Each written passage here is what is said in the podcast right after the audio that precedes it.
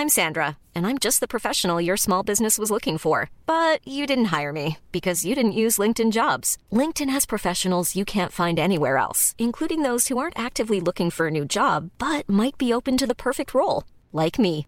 In a given month, over 70% of LinkedIn users don't visit other leading job sites. So if you're not looking on LinkedIn, you'll miss out on great candidates like Sandra. Start hiring professionals like a professional. Post your free job on linkedin.com/people today.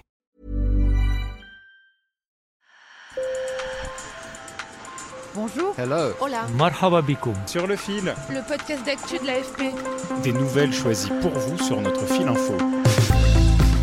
Aujourd'hui, je vais vous parler de santé et de plaisir sexuel. Ces dernières années, les jouets sexuels ou sex toys se sont multipliés dans les boutiques, en ligne ou dans les publicités. Grâce aux innovations technologiques, ils s'adaptent désormais à toutes les sexualités et à tous les corps. Ils deviennent des outils de libération sexuelle, notamment pour les femmes. Pour parler de cette démocratisation du sextoy, je vous propose un détour par une boutique spécialisée avec mes collègues Hugo Rio, Benoît Ducrot et Miguel Medina, ainsi qu'une conversation avec Charline Vermont, formatrice en santé sexuelle et créatrice du compte Instagram Orgasme et moi. Sur le fil. Le sextoy est-il devenu un objet du quotidien Dans cette boutique Passage du Désir près de la gare Saint-Lazare à Paris, Manon Tartereau semble plutôt de cet avis. Première découverte, moi j'aime bien, conseiller euh, à mes amis pour une, nouvelle approche de la sexualité, qui n'a pas forcément besoin de partenaire euh, pour ça, pour découvrir son corps et ensuite euh, avoir des rapports encore, encore plus sains selon moi, parce qu'on connaît son corps, on a appris à se découvrir, qu'est-ce qui nous donne du plaisir ou non, et donc mieux communiquer avec l'autre.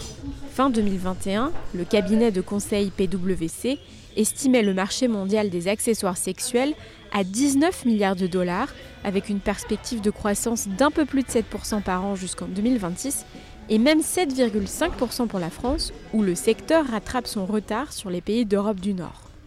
Pour Olivier Prappan, gérant de la boutique, le sextoy a aussi sa place dans le couple.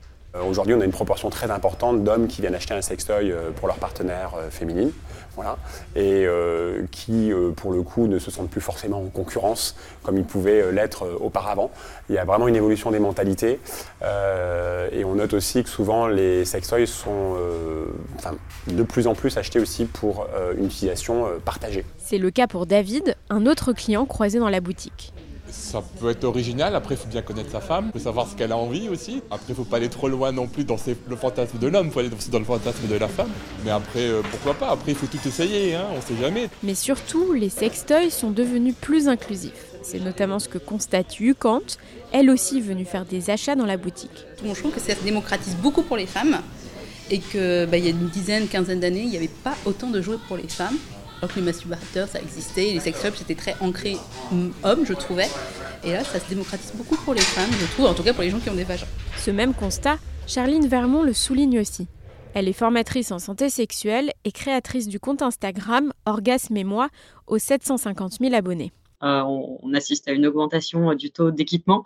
Le confinement a été peut-être euh, un moment clé, un moment où euh, voilà, ça a explosé particulièrement. De manière générale, euh, depuis le mouvement MeToo, il y a également eu un mouvement d'éducation réellement à- aux sexualités, à la sexualité, aux sexualités qui a eu lieu avec euh, peut-être une appropriation par les femmes à la fois de leur corps, de leur plaisir, de leur désir.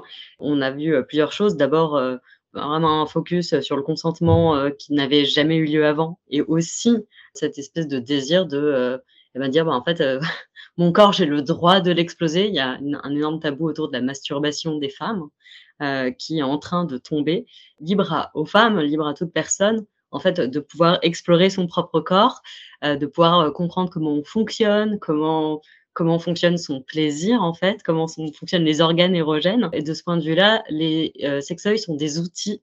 J'ai vraiment envie d'insister sur le mot, euh, c'est un moyen comme un autre, parmi plein d'autres en fait, de s'explorer. Donc c'est absolument pas euh, une injonction, pas d'injonction à avoir de sextoy. En revanche, ça agit comme des, outils importants, une forme d'émancipation, je pense, euh, du corps des femmes. Aujourd'hui, l'industrie s'adresse à toutes les sexualités et le choix est diversifié, comme le vocabulaire.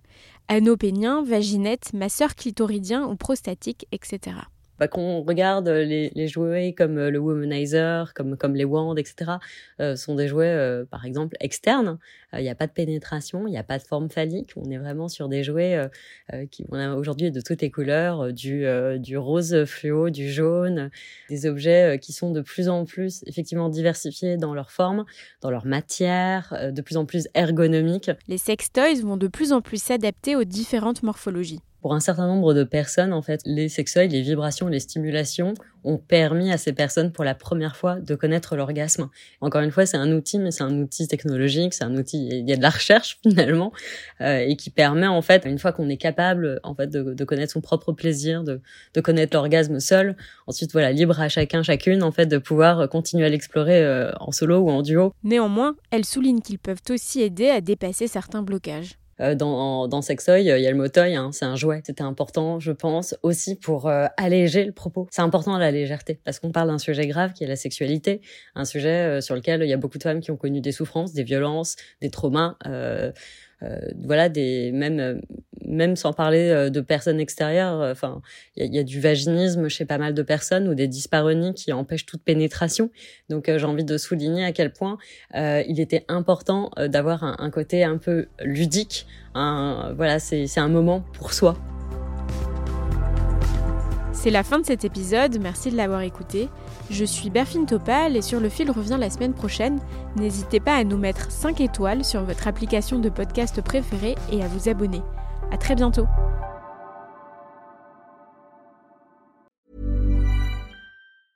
Cool fact a crocodile can't stick out its tongue. Also, you can get health insurance for a month or just under a year in some states. United Healthcare short term insurance plans, underwritten by Golden Rule Insurance Company, offer flexible, budget friendly coverage for you. Learn more at uh1.com.